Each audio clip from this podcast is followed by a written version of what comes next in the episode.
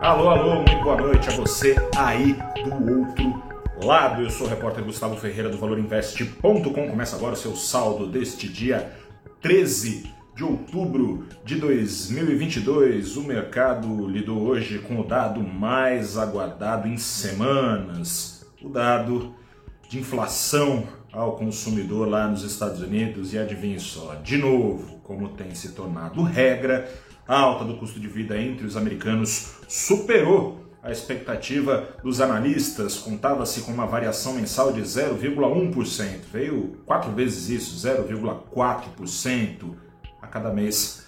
A realidade vai se mostrando então mais dura que o esperado e diante disso o mercado operou em forte volatilidade hoje. Bolsas de imediato despencaram aqui no Brasil, também eram perdas para todos os gostos, mas mas no decorrer das horas, ali por volta do meio-dia, uma hora da tarde aqui no Brasil, ações retomavam fôlego lá em Nova York e fecharam em alta firme lá em Nova York. Acompanhe detalhes no valorinvest.com.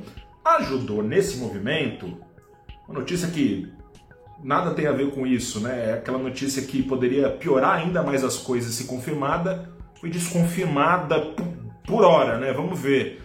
Ajudou nessa recuperação de fôlego, notícia vinda do Reino Unido, ao que parece o novo governo britânico, voltou atrás numa ideia polêmica de cortar impostos no momento em que não sobra dinheiro lá. O mercado vinha reagindo bem mal a essa ideia, tudo porque uma das maiores economias do mundo estava lidando com um risco bem brasileiro, bem emergente, o risco fiscal, o bom e velho risco fiscal saindo por hora, segundo rumores, esse risco fiscal que vinha assombrando uma das maiores economias do mundo, o Reino Unido, teve então essa, essa retomada de fôlego, essa redução da aversão ao risco, que aliás ajudou o dólar a, a, se recuperar, bom, as outras moedas a se recuperarem em relação ao dólar aqui no Brasil. O dólar chegou a disparar 2% no embalo das notícias vindas dos Estados Unidos, esfriou a baixa como esfriou a alta como no mundo todo, o câmbio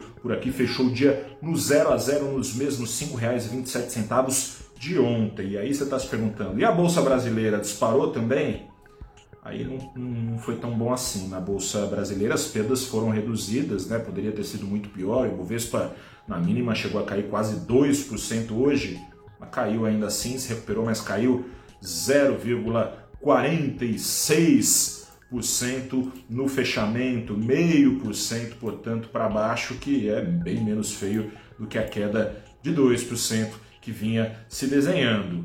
O cenário que está se desenhando daqui para frente é mais feio que esse meio por cento pode sinalizar é, e a alta de 0,75, quarta alta que deve vir nos juros americanos em novembro, essa alta é o de menos. O que está se desenhando é que os juros americanos, depois de atingirem os 4% ao ano, terão de invadir lá no começo do ano que vem, a casa dos 5% ao ano é coisa demais para a série histórica americana de juros. Esse percurso hoje parece inescapável para a inflação americana, que de maneira insistente segue acima dos 8% ao ano, inescapável que para essa, essa inflação cair até a meta audaciosa de 2% ao ano, e ó, isso só em 2024.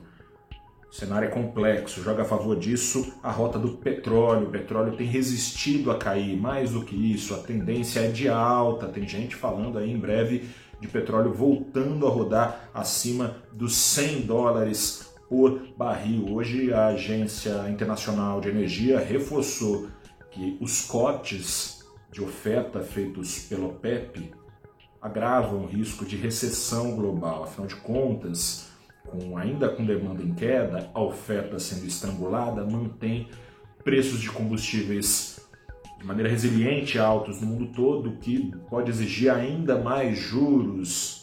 Não está fácil a situação. Mas, e aí chegamos à redução da queda da bolsa aqui no Brasil, um cenário em que a demanda global tende a cair, empresas vendedoras de petróleo tendem a ser as últimas com as receitas preservadas, afinal de contas, petróleo para cima, se o risco político permitir, receitas para cima das petroleiras, no caso estou falando, claro, da Petrobras. Investidores seguem achando que não tem o que temer A ação da Petrobras hoje subiu na casa dos 3,5%.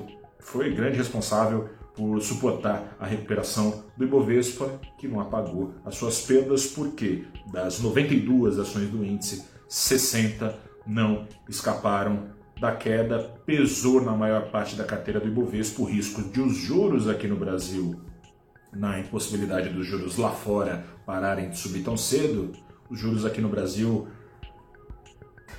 jogando lá para frente o Banco Central a possibilidade de corte eventualmente da Selic Dias difíceis estão por vir e você saberá de tudo, inclusive como se proteger da melhor forma no valorinvest.com. Fique ligado no nosso site. Um grande abraço, nos falamos amanhã. Você já sabe, sexta-feira, saldo do dia e da semana também. Até a próxima. Tchau.